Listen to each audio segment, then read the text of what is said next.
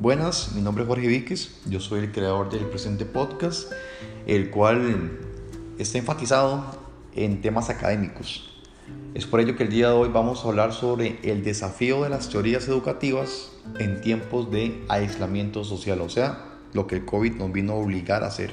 ¿Cuáles van a ser los efectos del distanciamiento social en procesos educativos, en las personas? No únicamente en los niños, sino también en las personas porque existen actualmente adultos mayores que, igual están teniendo aprendizajes diversos. Este, es por ello que, que ha sido un reto total a lo que los psicólogos o los educadores han estudiado o les han enseñado sobre diferentes teorías y viene a ser un choque total a, a, las ramas de, de, esas profesiones en temas de sociales, en temas educativos, en temas de desarrollo, neuropsicología, o etcétera. Este, por ejemplo, vamos a ver varias teorías, el cual hay un, hay un, un exacto desafío a lo que es el, el, aislamiento social que el COVID nos, como dije anteriormente, nos vino a obligar. Este, y nos viene a, quitar o a frenar ese desarrollo natural que tenemos los humanos, conforme lo que se ha estudiado, lo que hasta el día de hoy se ha tratado de entender. Por ejemplo, vamos a hablar no solo de temas académicos, también vamos a hablar de temas personales. Hay una teoría que nos dio el psicólogo Eric Erickson que se llama, o su mejor teoría, o, la más famosa se puede decir, fue la formación de la identidad. Eric Erickson llegó y, realizó ocho fases para llegar a entender cómo se va formando la identidad de una persona.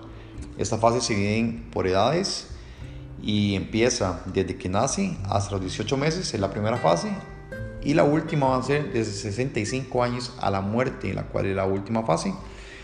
Y en eso vamos a tener, entre esas dos vamos a tener seis fases más. Este, en esa fase se ve lo que es la, la voluntad, los propósitos, la competencia, la fidelidad, temas del amor, eh, el cuido, eh, frente a temas este, productivos en la sociedad, como empresas, etcétera, o trabajos.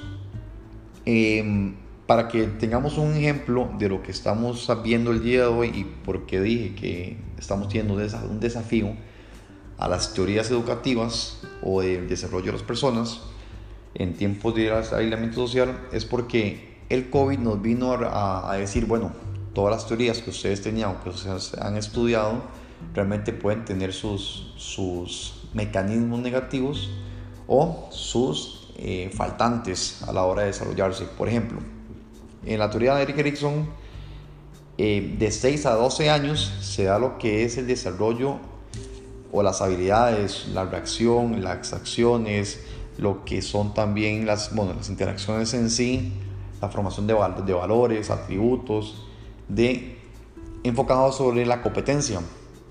En estas edades de 6 a 12 años, el niño o la niña o la joven, como quieran verlo, em, entra a competir con sus pares. Se va creando una, la, habilidad de, de, aplicación frente a la inferioridad. O sea, acá es donde nos damos cuenta que estamos por encima o que estamos siendo inferiores a otras, a otras personas con algunos talentos algunas situaciones. Entonces, ¿qué nos trae, qué nos trae el aislamiento? El, aislamiento nos viene a decir, bueno, vos no tenías con quién competir en este momento porque estás recibiendo clases en, casa y no estás recibiendo actualmente un debido eh, desarrollo en su identidad.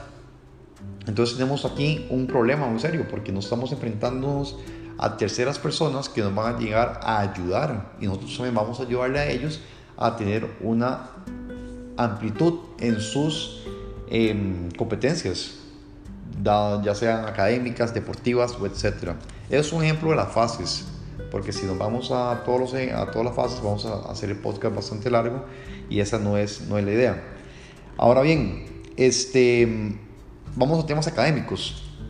Existe también otro tipo de, de teoría que nos viene a tener un impacto fuerte conforme a lo que es el aislamiento social.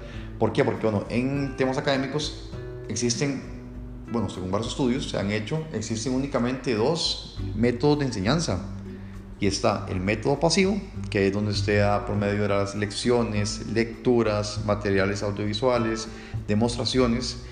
Eh, y también están los métodos participativos, que van a ser discusiones en grupo, prácticas en grupo y enseñanza de unos con otros. O sea, yo enseño explico, o me enseñan explican a mí, y hacemos una mesa redonda, entre todos colaboramos.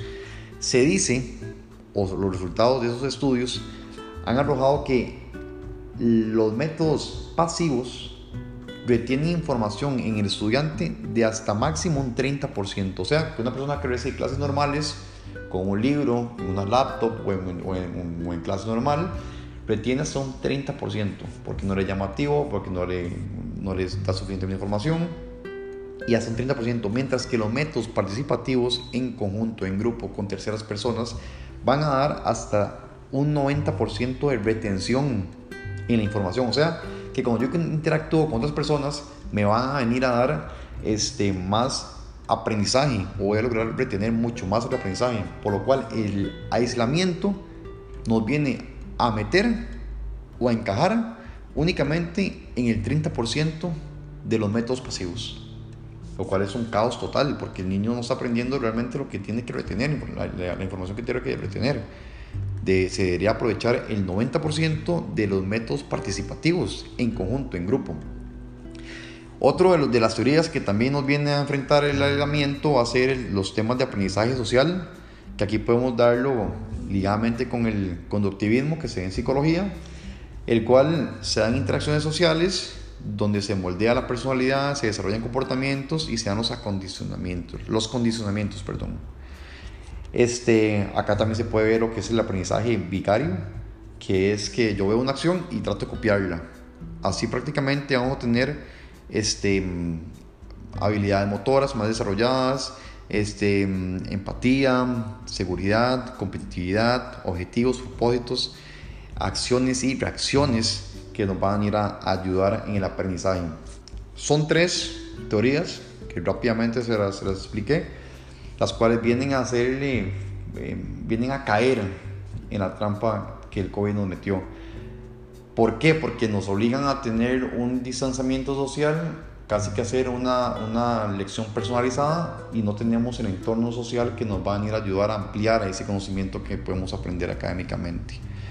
Este, cuando estamos aislados vamos a tener problemas de sentimentales, problemas de aprendizaje o diferentes temas, lo cual es importante hacer un replanteamiento de lo que es la educación en Costa Rica.